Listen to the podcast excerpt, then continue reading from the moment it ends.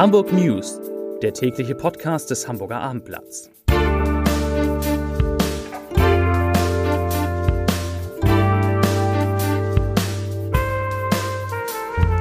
Hallo und herzlich willkommen. Mein Name ist Stefan Steinlein. In unserer Nachrichtensendung geht es heute um die von der Bundesregierung geplante Legalisierung von Cannabis, von der anerkannte Suchtforscher dringend warnen. Es geht um die Konsequenzen, die Hamburg aus der tödlichen Messerattacke von Brokstedt zieht, um die Kosten für die bisherige Planung einer neuen Elbquerung, um die Entwicklung der Single-Haushalte in Hamburg und die Absage der Schulbehörde an ein Handyverbot in Grundschulen. Doch zunächst gucken wir wie gewohnt auf unsere Top 3, auf die drei meistgelesenen Artikel auf abendblatt.de.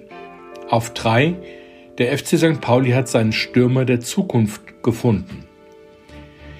Auf 2 Elbe brennt. Fünf Tipps für die Besucher des Feuerwerks. Und auf 1, also der meistgelesene Artikel, das Drop-in und der Sogeffekt auf die Drogenszene. Damit kommen wir zu den Themen von heute. Der über die Grenzen Hamburgs anerkannte Suchtexperte Rainer Thomasius vom Uniklinikum Eppendorf warnt eindrücklich vor der Legalisierung von Cannabis. So habe bereits die gesellschaftliche Debatte um eine Abgaberegulierung von Cannabisprodukten ungünstige Effekte auf das Konsumverhalten junger Menschen. Das sagte der Facharzt für Kinder- und Jugendpsychiatrie und ärztliche Leiter des Suchtbereichs am UKE. Sowohl bei Jugendlichen als auch bei Erwachsenen könne übermäßiger Konsum von Cannabis schwere Folgestörungen hinterlassen. Dazu zählten Motivationsstörungen, Psychosen, depressive Verstimmungen und auch Schizophrenie. Die Jugendlichen sind sehr viel sensitiver für diese Störungsbilder, weil die Entwicklung noch nicht abgeschlossen ist, sagte Thomasius. Die Bundesregierung hat den umstrittenen Plan einer Cannabis-Legalisierung in Deutschland auf den Weg gebracht. Nach der Sommerpause müssen Bundestag und Bundesrat noch darüber beraten. Nach Angaben des Bundesgesundheitsministeriums ist das Gesetz in der Länderkammer aber nicht zustimmungspflichtig. Unser nächstes Thema. Hamburg zieht weitere Konsequenzen aus der tödlichen Messerattacke von Brokstedt im Januar dieses Jahres. Der Senat schafft insgesamt 23 neue Stellen in den Bereichen Justizvollzug und Inneres.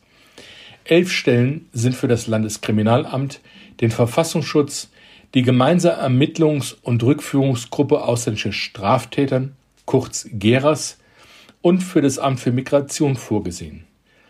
Darüber hinaus sollen sogenannte Übergangscoaches im Justizvollzug eine verbesserte Unterstützung von Untersuchungsgefangenen gewährleisten. Bislang gab es das lediglich für Strafgefangene. Die grüne Justizsenatorin Anna Gallina die nach dem tödlichen Messerangriff in der Regionalbahn im Zentrum der Kritik stand, nennt die personelle Verstärkung im Justizvollzug einen wichtigen Schritt. Die Übergangscoaches werden künftig die Gefangenen bereits direkt zu Beginn ihrer Haftzeit unterstützen, sagt sie. Das nächste Thema. Die finale Entscheidung des Senats, ob die Kölbrandbrücke durch einen Tunnel oder durch einen Neubau ersetzt wird, steht immer noch aus. Dennoch sind schon jetzt Kosten von fast 60 Millionen Euro angefallen. Das hat der Senat jetzt auf eine schriftliche kleine Anfrage der FDP-Abgeordneten Anna von Treuenfels-Frohwein mitgeteilt.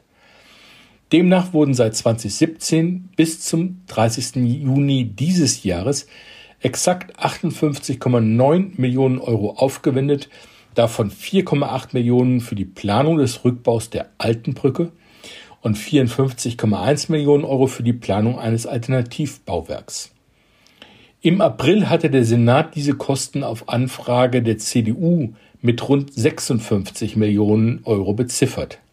Das heißt, seitdem sind schon wieder knapp drei Millionen Euro Kosten dazugekommen. Das nächste Thema.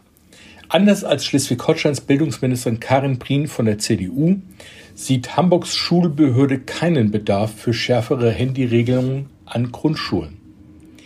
Wir sehen aktuell keinen Anlass, die seit vielen Jahren etablierten und gut funktionierenden Regelungen zu ändern. Das sagte ein Sprecher der Schulbehörde heute Morgen.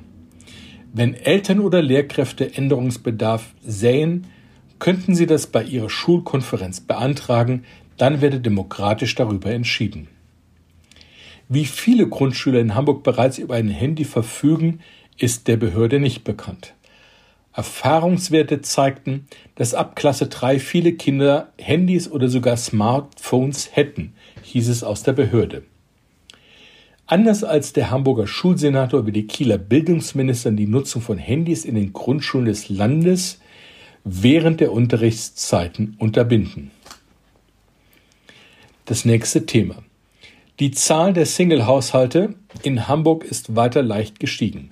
Von den insgesamt 1.060.000 Haushalten in der Stadt wurden im vergangenen Jahr 580.000 nur von einer Person bewohnt. Das teilte das Statistikamt Nord heute mit. Das waren 54,5 Prozent. Im Jahr 2019 hatte der Anteil der Einpersonenhaushalte den Angaben zufolge noch bei 54,3 gelegen. Besonders viele Single-Haushalte finden sich in den innerstädtischen oder dicht besiedelten Stadtteilen wie Dulsberg, Barmbek Nord, Barmbek Süd, Neustadt, St. Pauli oder Hamm. Hier waren es jeweils mehr als zwei Drittel aller Wohnungen, die nur von einem Menschen bewohnt wurden. Unter einem Drittel lag der Anteil in Lehmsaal-Mellingstedt, Duvenstedt und Wohldorf-Ohlstedt. Das letzte Thema. Ein 63 Jahre alter Mann ist am Dienstagabend am U-Bahnhof Lohmühlenstraße ins Gleisbett gefallen. Aber er konnte noch rechtzeitig gerettet werden. Laut Polizeiangaben von heute war der Mann ins Schwanken geraten und gestürzt. Mehrere Hochbahnmitarbeiter vor Ort zogen den 63-Jährigen von den Gleisen. Rechtzeitig warnten sie die einfahrende U-Bahn mit Lichtsignalen. Nach dem Abschalten des Stroms konnten sie den Mann dann schließlich bergen und zur Untersuchung ins Krankenhaus bringen lassen. Damit sind wir am Ende unserer Nachrichten angelangt. Ich danke Ihnen für die Aufmerksamkeit und wünsche Ihnen einen schönen Abend. Tschüss.